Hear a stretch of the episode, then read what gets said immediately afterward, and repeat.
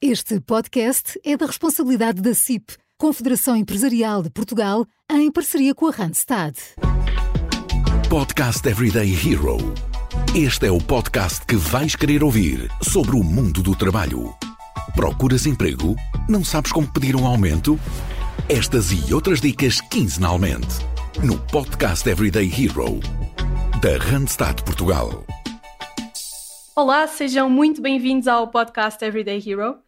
Setembro traz novidades e iniciamos hoje, a dia 8, as emissões especiais com o projeto Promova, iniciativa da CIP, e que conta com um episódio mensal com convidados muito especiais e onde vamos debater vários temas do mundo do trabalho.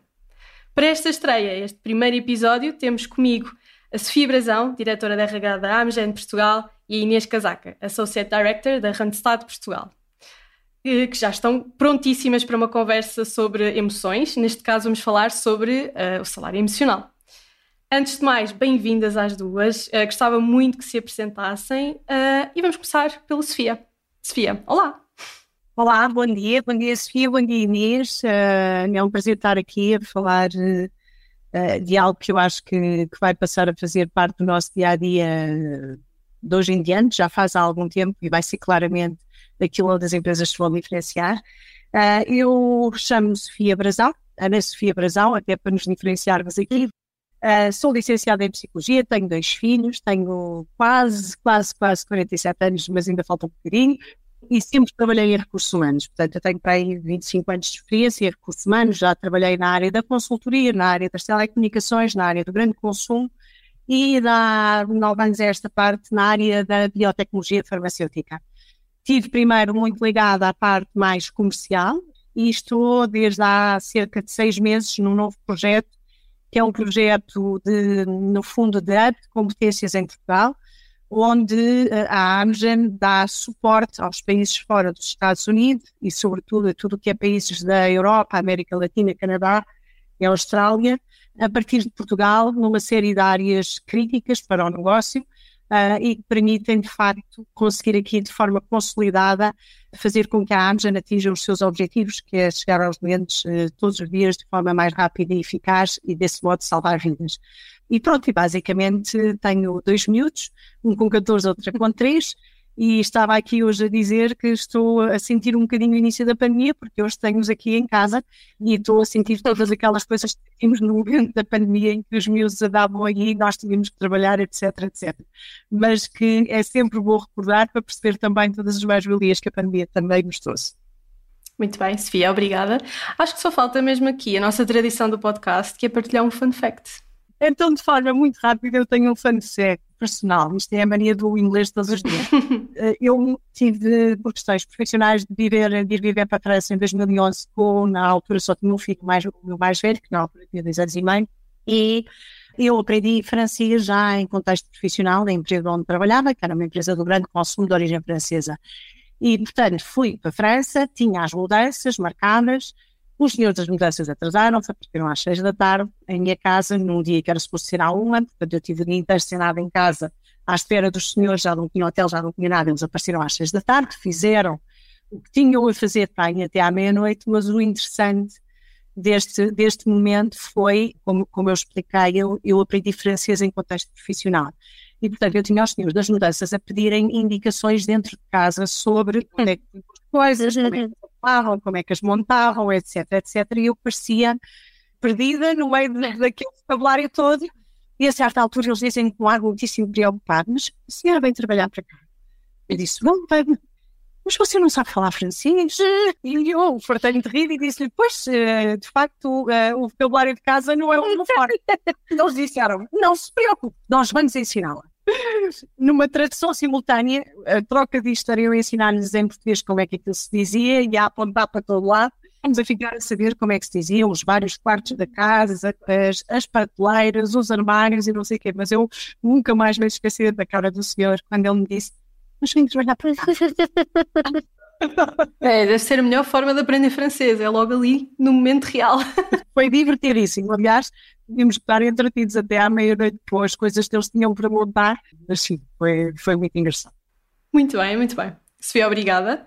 Uh, Inês, uh, já és repetente neste podcast, mas gostava muito de te apresentasses novamente e não vale repetir fun fact. Pois, exato, era a minha preocupação, já percebi que não vale, já que a minha vida não é assim tão interessante, mas eu vou tentar.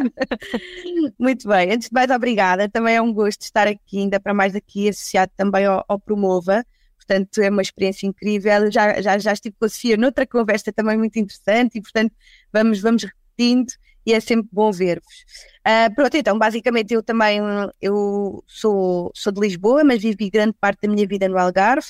Uh, voltei para Lisboa de 8, já estou cá desde essa altura, mais coisa menos coisa, estudei cá, trabalhei sempre em recursos humanos, estou quase a fazer 42, quase, em fevereiro, portanto não é assim tão quase, ainda falta. Tenho uma filha, a Emília, que tem dois anos e meio, dois anos e meio, eu digo sempre isto para facilitar, mas na verdade vai fazer 3 de novembro, portanto está quase a fazer 3. Pronto, então, trabalho em consultoria também já há mais de 15 anos, uh, comecei a trabalhar em recursos humanos, portanto eu tenho um percurso um bocadinho diferente.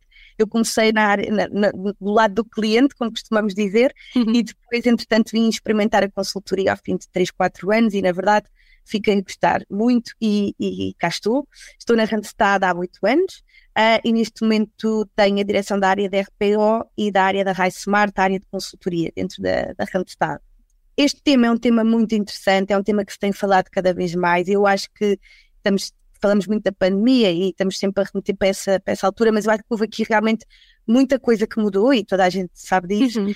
E, e, e, dar aqui valor às emoções e tornar as empresas mais humanas, eu acho que foi algo de bom que, esta, que, esta, que este desafio nos trouxe um, e, e, que nos fez olhar com outra atenção para, para, para este tipo de tema. Fun fact, pronto, não podendo repetir, na verdade, olha, é muito simples, eu acho que, e vou, vou, vou voltar a essa altura, sabes que eu, eu, sabem que eu, eu, descobri que estava grávida no dia em que foi, uh, em que fechámos, em que fechou tudo, na pandemia, ok? Eu nem fazer análise e descobri que estava grávida.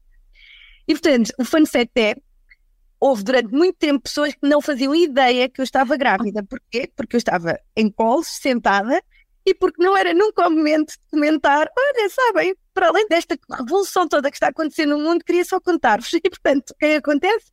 Acontece que quando voltámos a encontrar as pessoas e quando voltámos ao escritório e eu falava da minha filha, mesmo colegas assim, mas preciso uma filha, quer dizer, as pessoas estiveram que passou ali um tempo em que aconteceu qualquer coisa. Isto para vos dizer que realmente eh, foi, foram tempos tão estranhos e tão diferentes que eu, quando penso nisto, é engraçado porque em alturas normais, como é que uma gravidez passaria despercebida, não é? E na verdade, tive tempo e algumas pessoas, claro, depois com a, com a licença e tudo mais foram-se apercebendo, mas houve muitas pessoas com quem não tinha assim um contacto tão próximo que não me viam e que, e que descobriram mais tarde. Pronto, eu acho que essa é, é, uma, é uma parte gira daquilo, daquilo que foi a nossa vida nessa altura. Parte boa, não tive que lidar com a questão dos miúdos em casa, que eu sei que foi um grande desafio, porque na verdade depois tive licença, ela foi para, para o pressário, para as coisas foram mais ou menos, já estávamos aqui noutra fase. Uh, e eu sei que, Sofia, eu, eu, eu percebo a, a, a, tua preocupação, porque eu sei que foi, e tínhamos imensos colegas com, com, com, essa questão. Foi um grande desafio para todos, inclusive para os miúdos. É? Sim, eu acho que sobretudo para os miúdos. Claro, claro, claro. Eu tive a sorte da minha filha ser pequenina, naquela fase em que, pronto, sim, três em três horas, precisava de mamar, mas estava muito mais sossegada. Claro mais desafiante para mim no ano a seguir em que ela já andava, uhum. e a mamãe e nós estávamos ali fechados naquele Pois é, pois é. Uh, que se eu estava ali, não estava ali para lhe dar toda a atenção. Atenção. É bom recordar. Muito bem, obrigada às duas. Uh, o, o, tema que vamos falar hoje, e que Inês já comentaste aqui um pouco, uh, é na verdade as emoções, mas focado no salário emocional. Uh, e é um termo que já surgiu há algum tempo, há alguns anos, é recente, mas tem tido cada vez mais foco, não só pelos profissionais, mas também as empresas estão cada vez mais a tomar atenção. Portanto, Sofia, começando por ti, eu gostava que me definisses o que é que é um salário emocional, porque isto acaba por ser um conceito que poucas vezes é falado e, e realmente qual, o que é que é, de facto, um salário emocional. Como é que as empresas estão a responder a esta valorização por benefícios que vão além do, do fator monetário? Bom, eu acho que o princípio do, do salário emocional, uh, menos da, na minha perspectiva, já, já, já começa na definição, não é? Não é ninguém tem dificuldade em definir o que é que é um salário bruto. Uh, e o salário emocional, uh, eu acho que grande, o grande desafio é que passa por uma série de variantes dependendo das pessoas e das empresas onde, onde elas se encontram. Para mim, o salário emocional vem muito deste encontro, que se sente muito hoje das pessoas uh, terem que se rever nos valores da empresa para a qual trabalham. Hum. Encontrarem ali um propósito que vai muito além do ir trabalhar todos os dias. Uh, sentirem o impacto que estão a ter naquilo em que essa empresa impacta. Daí também temos as preocupações ambientais todas que temos e a, uma preocupação como nunca antes com a questão das emissões de carbono e com o incentivo à uhum. utilização uhum. da mobilidade, esse tipo de coisas. Mas, sobretudo, há também aqui uma necessidade de flexibilidade muito grande. As têm que ser felizes no trabalho. Eu, no outro dia, ali a não sei onde, uh, uma oportunidade de trabalho que era para a área de recursos humanos, mas que já era o Chief Happiness Officer. Para ser franca, como uma, uma profissional de recursos humanos, isso me deixa assim um bocadinho. Não me estou a imaginar ter esse nome. Na realidade, eu percebo, porque as pessoas hoje em dia têm, para ficar e para crescerem numa empresa, têm que se sentir felizes ali, têm que sentir que têm caminho para crescer, têm que sentir que têm segurança psicológica. Fala-se imenso disto, mas esta é uma realidade. Ou seja, que eu posso dizer tudo, de facto, porque isso não me vai impedir tudo de forma correta, como é evidente, mas, mas isso não me vai impedir nem de crescer, nem de atingir os meus objetivos. Portanto, eu posso ser eu. É, é a questão do sense of belonging, a história da inclusão e da diversidade, e de repente temos a diversidade, a inclusão e o sentido de pertença. Porque se eu me sentir que pertenço, é aquela diferença do uh, dançarmos como se ninguém tivesse, um, como se ninguém tivesse a ver. E as pessoas hoje procuram imenso isso. E isto não é fácil de oferecer. Passa por algumas coisas objetivas, como a flexibilidade de trabalho, a flexibilidade de espaço, a menor rigidez do dress code, um, e hoje em dia nós já conseguimos ter a esse nível uma, uma abordagem muito mais flexível e eu acho que a tendência será sempre flexibilizar. Mesmo a linguagem, tratar por você, uh, eu lembro-me do Passou Bem, hoje em dia já o beijinho, uh, todas estas coisas criam um ambiente e são aquilo que fazem com que eu me sinta bem ou, ou menos bem no onde estou a trabalhar. Com um desafio, acho eu, que é a parte da emoção exige um bocado de presença, mas o nosso contexto profissional de hoje não é um contexto de presença. E aquilo que as pessoas procuram hoje não é necessariamente presença no local físico do trabalho. Portanto, aqui volta um bocadinho ao início do que acabei de dizer, os valores. A questão dos valores, dia, é fundamental. E é a pessoa sentir que, de alguma forma, aquilo que são os seus valores naquela empresa tem expressão. Claro. Seja como voluntariado, seja por uma aceitação do, do seu género, seja pela aceitação da sua crença ou religião, do, do que for. Mas há ali uma necessidade de encontrar um acordo de valores. Pelo menos essa é a minha perspectiva. O salário emocional passa por tudo isso e é um bocadinho difícil porque é diferenciador de pessoa a pessoa. Aqui não dá para ter estudo de mercado muito focados no que é que é salário emocional, a não ser enfim, não sei, a Randstad tenta lá chegar. Muito agradeço, porque acho que para nós, profissionais de recursos humanos, é um desafio. Sim, é, e é muito interessante teres pegado nesta parte mais pessoal uh, dos valores de cada um e do sentimento de pertença, porque às vezes acaba por não ser tão associado a uma primeira, numa primeira vista do, do conceito do salário emocional. Inês, no teu caso, o que é que tu vês ser mais valorizado pelos, pelos profissionais, aliás, uh, no que toca ao salário emocional? Olha, pegando um bocadinho no que a Sofia estava a dizer, um, não há uma receita, não há uma lista, uhum. não é? Quer dizer, isto é, é tornar, e era também aquilo que eu estava a dizer no início, é tornar realmente a empresa mais humana, as empresas mais humanas e olhar para a pessoa, para o indivíduo e perceber que é que pode fazer a diferença para aquela pessoa, porque todos nós temos valores que têm que se associar à empresa, mas depois também temos ambições e temos objetivos e cada um de nós encara, em termos de contexto familiar e profissional, aquilo que é um, o benefício ou as mais-valias que fazem o fit com o que nós queremos atingir ou que nos faz, nos faz realmente ser felizes, não é? E, portanto, eu acho que isto também, sem dúvida, concordo, varia de pessoa para pessoa, e um, eu acho que a flexibilidade que a Sofia estava a dizer é algo que é comum, vem realmente desta fase, deste desafio que passámos há três anos, e vem essencialmente daquilo que as pessoas começaram a perceber que é para além do salário, e, e, é importante, eu acho que é importante também fazermos esta distinção, não é que o salário deixou de ser importante, claro que é. Claro. E estamos numa fase e estamos a passar por um período em que talvez ainda seja mais importante agora, dado todo um contexto económico que estamos a viver. E, portanto, o salário está lá e sabemos que está e já faz parte, ok? Agora, o que é interessante vermos é que os outros benefícios, ou as outras vantagens, ou mais-valias, ou o que queiramos chamar, mais ligado à parte emocional e que nos traz aqui um, um contexto profissional mais flexível, mais, mais, mais humano, tem um peso diferente hoje em dia. E nós, pela Randstad e no Employer Brand Research, nós vimos, vimos isso. Estes fatores não materiais tiveram uma percentagem em termos de impacto numa escolha de um novo, de um novo trabalho muito próximo daquilo que é o, o fator salário. Portanto, é aqui que vemos a, a importância. Portanto, é, é realmente importante esclarecer que não é que um substitua o outro, não é isso, mas tem um peso muito grande. Portanto, tudo o que tem a ver com flexibilidade, com olhar para a pessoa e perceber em termos, por exemplo, de carreira, de formação, o que é que aquela pessoa gostaria de fazer e ouvi-la e perceber se temos ou não capacidade enquanto empresa de responder a isso. Um, ouvir a pessoa e perceber, ok, estás há não sei quanto tempo a fazer isto, gostarias de seguir outra linha de carreira, há outros, outras áreas onde. E as empresas, isto é, isto é tudo flexibilidade, é é um bocadinho adequado àquilo que é o objetivo de cada um de nós, não é? Como é óbvio, isto exige muitas empresas, não, isto, uh, não havendo uma receita, não é? Não havendo uma lista de, ok, quanto é que queres mais?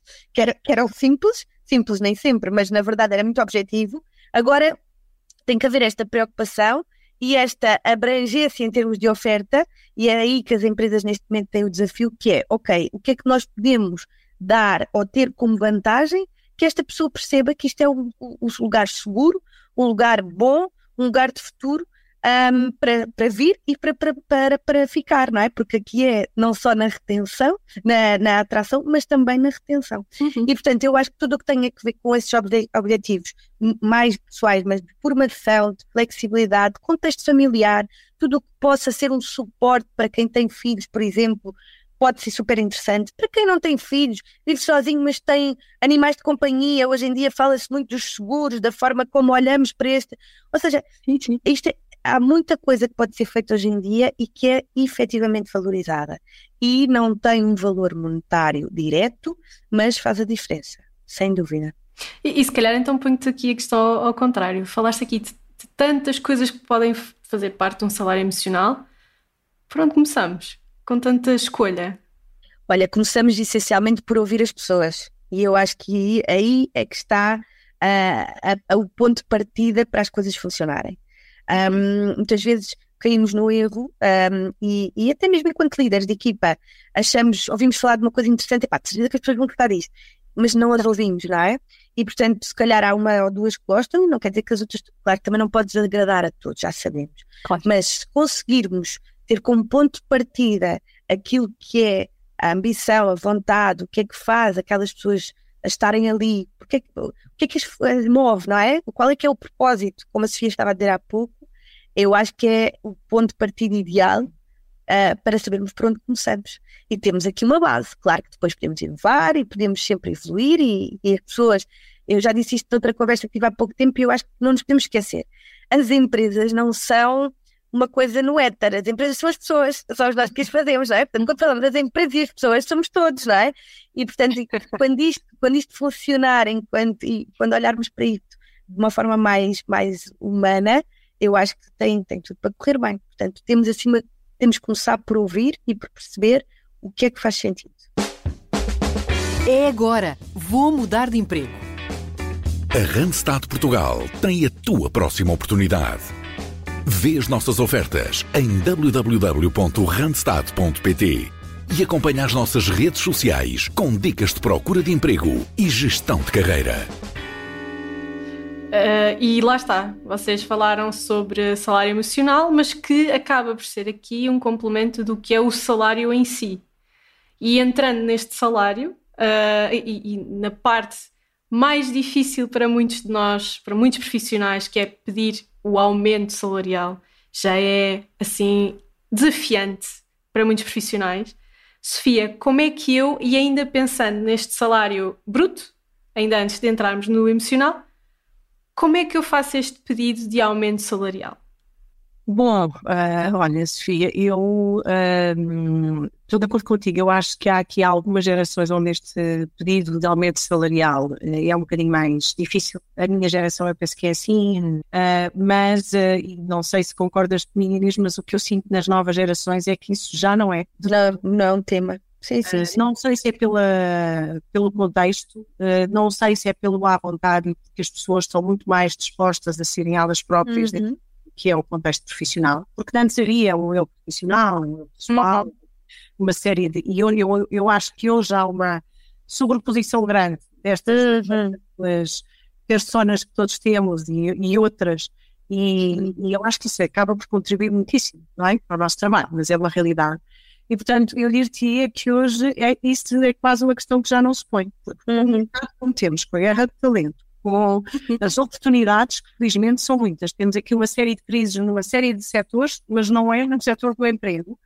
As pessoas dizem com muita, com muita facilidade, comparam-se, partilham valores. Mas eu, eu não estou de acordo, eu trabalho estas horas todas, eu entrego desta forma, eu tenho estas responsabilidades e, portanto, nessa ótica, eu uh, considero que não estou a ser pago para aquilo que estou a fazer.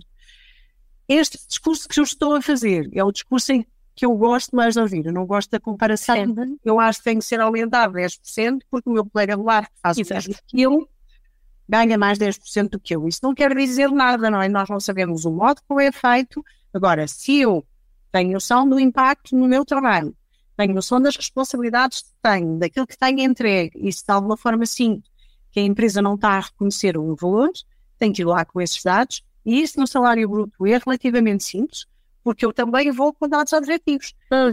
Este mês, no meu, no meu sistema de performance, idealmente até de forma objetiva, não é? Sim. Seja da pleonagem, portanto, se eu estou a fazer, se estou a fazer bem, se o feedback do meu cliente é muito bom, então se calhar não estou bem paga, porque entretanto há mais de não sei quantos meses, ou de um ano, ou de não sei, não importa o período, uh, não estou, não vi uma atualização salarial conforme aquilo que eu tenho conseguido entregar. E, e, este tipo de discurso é um discurso que passa, que passa bem. O discurso mais difícil com, que convivemos hoje em dia, que é o geracional, de eles compararem todos, saberem que ganharam, quanto é que foi a porcentagem de aumento, cria algum ruído nas organizações. E é importante aqui ser mais pedagógico sobre tu estavas contente ou não estavas contente até saberes quanto é que estava a ganhar o vizinho. Isso não é razão. Foi visto vir um aumento, não é? Agora, se estavas contente, se achas que as oportunidades de formação, porque isso aí, desculpa, mas tenho que fazer a ponte, já tem a ver com o teu salário emocional. A razão por que tu trabalhar e a razão por que tu estás a feliz a fazer aquilo que estás a fazer tem a ver com uma série de outros fatores que se calhar não têm necessariamente a ver com aquilo que tu estás a ganhar. Sem dúvida.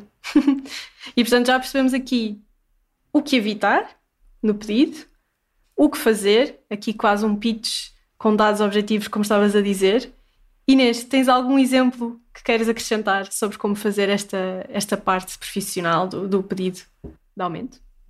Olha, exemplo, exemplo, não, já passei por, por algumas dessas situações e, e, concordo totalmente com o que a Sofia está a dizer. Ou seja, realmente há aqui diferença uh, em, quando falamos de gerações, está bem, portanto, sem dúvida que há diferença na forma como as coisas são colocadas e a forma faz toda a diferença. Ou seja, claro que quando isto acontece e quando esta conversa tem que acontecer, seja nós, enquanto líderes, ouvirmos alguém da equipa ou nós próprios, junto do nosso líder e do, da nossa chefia, tentarmos de alguma forma uh, apresentar esta situação, acima de tudo, temos que estar bem preparados e temos que perceber o que é que queremos e, e, e onde é que queremos chegar. Uh, e, e, quais são os nossos argumentos. E o argumento da comparação, que às vezes acontece, principalmente em gerações mais jovens, é verdade, é sem dúvida um argumento muito pouco uh, sólido, porque na verdade, para, para além de haver uma comparação sob um ponto de vista já enviesado, porque, não é? porque uhum. estou-me a comparar a mim próprio, eu não sei o que se passa do outro lado. Claro que há, há informação que se troca e hoje em dia fala-se fala de tudo, mas há muita coisa que, quem sabe, não está ali, não é? Portanto, isto para dizer que eu concordo, eu, eu acho que acima de tudo, tem que haver transparência na forma como expomos a nossa vontade e o que é que nos está a incomodar ou aquilo que achamos que merecemos.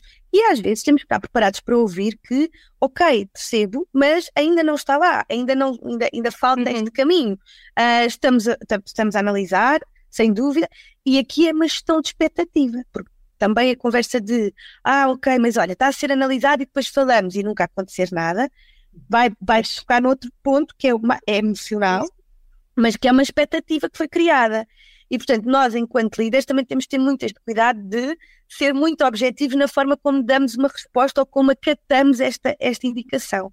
Eu lembro-me uhum. de ter uma pessoa na minha equipa, que já não está na minha equipa, e lembro-me que veio, já foi, já foi há algum tempo, um, não estava assim há tanto tempo, eu gostava mesmo de trabalhar com ela, e ela veio ter comigo aflita, porque na verdade não estava, estava com o salário baixo para aquilo que eram as obrigações, mas emocionalmente estava super uh, ligada à empresa e estava-lhe a custar imenso ter que. E, e, ela abriu o jogo comigo, e, e isso para mim é, é, super válido e é super uhum. importante. Ela abriu o jogo comigo a dizer-me que queria muito ficar, mas que estava realmente com dificuldade, dada as obrigações que tinha, em poder continuar. Não, é um argumento super válido, que é, ok, deixa-me ver, em termos de objetivos e daquilo que tens conseguido, e não é numa lógica só vamos te ajudar, como é óbvio, queremos ajudar as pessoas, mas deixa-me ver o que é que eu consigo fazer. E conseguimos, e, e, na altura não se foi embora, já foi depois, mas não foi na altura. Mas isto para vos dizer que uh, ser transparente, ter aqui a forma mais, uh, ter a forma correta de expor a situação e, e, algum, e, não tentar arranjar argumentos que de alguma forma, se formos a fundo, não são assim tão, tão válidos ou não são, não são passíveis de entrar nesta equação, um, eu acho que é o segredo da coisa. E a Sofia estava a dizer, e, e, com razão, aqui é olharmos também com muita objetividade para o tema, porque é assim que ele deve ser tratado. Estamos a falar de números, não é? Estamos a falar de números. Portanto, depois há todo o resto, há todo o resto. E há toda a, a preparação que tem que ser feita e a, forma, a formação que tem que ser dada para as pessoas atingirem os objetivos. Está tudo bem. Mas a verdade é que temos que ser muito objetivos nesta análise, sem dúvida. Sim, e, e, e, lá está, é, vocês ambas fizeram esta ponte para o salário emocional, porque é impossível não o fazer, está sempre ligado a parte do, do aumento do salário, também com esta parte do salário emocional. E portanto faço-vos a pergunta mais interessante que é: já sei fazer um pedido de aumento, mas como é que eu faço? Se isto é possível ou se é tão abstrato ainda, como é que eu faço um pedido de aumento de salário emocional? Sofia. Eu tenho tido alguns pedidos desse salário emocional de forma um bocadinho indireta. A perspectiva de uh, virem ter comigo e dizerem eu não estou com temas de, de ordenado, nem percebo perfeitamente que você paga em linha com o mercado, mas neste momento estou com muita dificuldade em viver em Lisboa, uh, gosto muito de trabalhar aqui, uh, que soluções é que vocês têm para mim? não é? E, uhum. e se estamos em, em, full remote e se obrigamos de alguma forma a pelo menos um dia as pessoas venham ao escritório, nós temos que ter esta capacidade. Ou eu não me sinto integrado, porque eu, por exemplo, tenho ali 35 nacionalidades, a nossa linha de inglês, e a verdade é que vem muita gente jovem em que o network social primeiro que fazem é no trabalho, e portanto nós encontramos uh, formas através de clubes de cozinha, de, tra de, de training, de matraquinhos, uh, para criar estas oportunidades. E, e, eles com muita facilidade vêm a dizer oh, isto não está a correr bem, porque eu não estou a conseguir integrar-me, porque não há, uh, não consigo pagar uma casa sozinho e não tenho neste momento uh, relações suficientes em Lisboa para poder ficar aqui. Também não apetece ir para uma cidade muito longe, porque não tenho a vida lisboeta, sou novo. Estes pedidos aparecem e são pedidos que nós, enquanto empresa, temos que pensar, porque isto sai fora daquilo que é o pacote, não é? Exato. Nós temos que ver depois que regras é que vamos implementar, em que medida, são coisas duráveis ou não, são pontuais relativas a este ambiente financeiro que esperemos nós não se prolongue por muito tempo mais, mas que se vai prolongar e nós já o sabemos, como é que nós podemos aqui intervir. E isto aparece no dia a dia. Isto é pedir aumento salarial emocional. Que é, eu gosto aqui, eu gosto de trabalhar convosco. Eu sei que vocês, se calhar, não conseguem oferecer mais dinheiro líquido por mês. Se conseguirem, ótimo, eu agradeço. Mas eu estou com este tipo de problemas. É virem-me dizer, a malta mais nova, porque é que nós não temos aulas de português? Porque na prática conhecemos portugueses, mas depois toda a gente sabe que a seguir ao terceiro copo já estão todos a português e nós não conseguimos lá seguir e, portanto, não precisamos de português no nosso trabalho, verdade. Mas precisávamos de português para socializar e, e, e, eventualmente ganhar raízes neste país. Isto são tudo coisas que parecem às vezes, mas que são importantes e que é importante para implementar alguma coisa, porque, porque isto ajuda e dá algum sinal. Já que se ouviu as pessoas e depois, quando podemos fazer alguma coisa, uh, há aqui estas duas vertentes, porque há alturas em que a gente está a ouvir e não poder fazer nada. E aí também temos que ser transparentes e as pessoas do outro lado perceberem que sim, que foram ouvidas, mas que o que aquilo implicava nós não podíamos alterar, ou não tínhamos flexibilidade para isso. Às vezes só o ouvir tem aí, só ouvir de forma efetiva e inteligente, uh, tem impacto no salário emocional, acho. É verdade.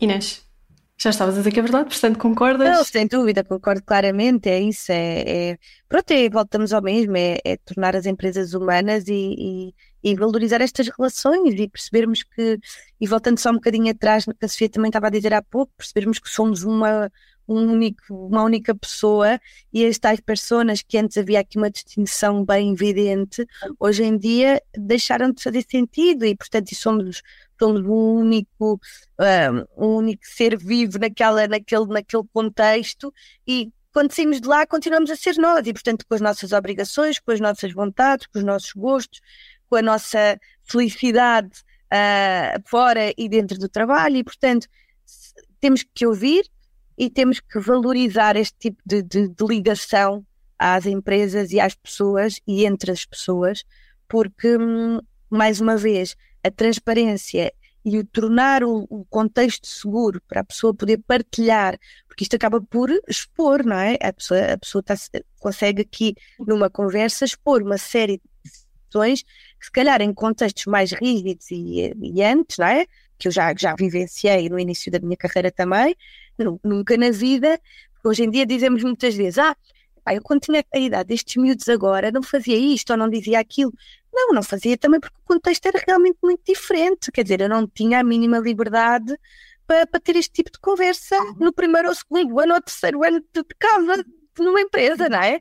Verdade. Ninguém ninguém me dava esta abertura, porque não era normal, o contexto era outro. E, portanto, as empresas, mais uma vez, formadas por pessoas, também evoluíram. E isto dá esta, esta segurança também para as pessoas terem estas conversas.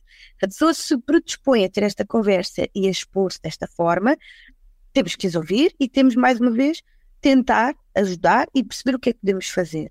Acima de tudo, gerir essa expectativa, assim como com o salário bruto e o salário dinheiro que, que estávamos a falar há pouco, como, este salário emocional. E atenção, e aqui no emocional, muitas vezes até são temas um bocadinho mais sensíveis, não é? Porque para a questão do salário vencimento, digamos assim, há sempre aqui, mesmo que não seja total realidade, não há uma exposição assim tão evidente, está, há muito ligada à performance, é, pronto, e, e, olhamos para o mercado e vemos que o mercado está a pagar mais e, portanto, temos aqui alguns argumentos mais, mais óbvios.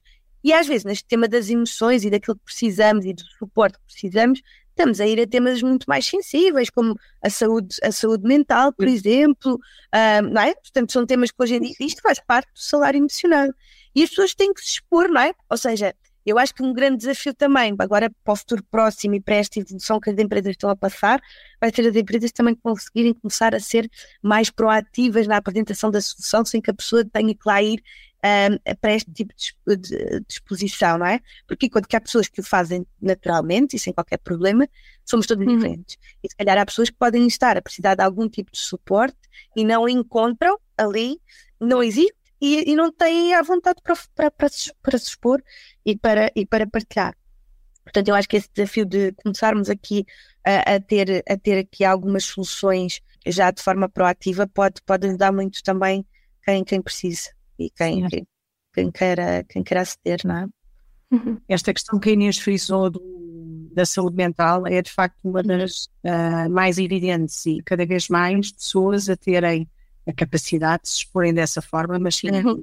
não se expõem é que nos devem preocupar e se nós, enquanto empresa, temos que olhar para os benefícios e tentar, inclusivamente, ter alguns que permitam a consulta de psicologia, porque, como sabemos, os, a generalidade dos seguros de saúde não fazem esse tipo de cobertura. E na realidade há aqui desafios em termos de saúde mental grande. Eu não sei se isto é um resultado da pandemia ou não, há quem diga uhum. que sim. Mas, na, mas isto faz com que, se nós queremos manter as pessoas e se as queremos manter felizes, também temos que dar esse tipo de conforto e temos que facilitar uhum. ativamente, como diz a Inês, porque nem toda a gente tem a abertura para vir agora, sobretudo porque na saúde mental ainda há muito preconceito. Ah, Pois. Mas pronto. É sempre, é verdade. Não é um tema fácil, não é? Como outros, mas não é um tema uhum. fácil. Sim, e, e, já dava para outro episódio, na verdade. Já, já podemos começar aqui. Parte 2. Vamos dar ideias. Exatamente. E eu acho que, acima de tudo, uh, e em jeito de conclusão do que tiveram aqui a partilhar, uh, acho que da mesma forma que estamos aqui a falar sobre o salário emocional, também é uma boa conversa para promover nas empresas, entre profissionais, com lideranças. Quanto mais se fala sobre o tema, uh, mais fácil depois é também discutir estes detalhes e, e, este próprio pedido, que para algumas gerações são mais fáceis, mas para outras ainda, ainda é desafiante. Pleasure. Muito bem. Inês, Sofia, obrigada. Este primeiro episódio foi um sucesso, digo eu, mas uh, veremos se os nossos ouvintes vai concordam. Vai ser, vai ser. claro que sim. Obrigada às duas por terem estado aqui comigo hoje uh, a falar sobre este tema. Obrigada uh, também. E obrigada também a quem nos ouve. Já sabem que esta emissão especial vai estar presente uma vez por mês no podcast e que podem rever todos os episódios também sobre temas relevantes sobre o mundo do trabalho Estamos no Spotify, estamos no Apple Podcasts e também nas redes sociais da Randstad se quiserem acompanhar. No caso destas emissões especiais, também podem acompanhar nos canais da CIP. Obrigada e até ao próximo episódio.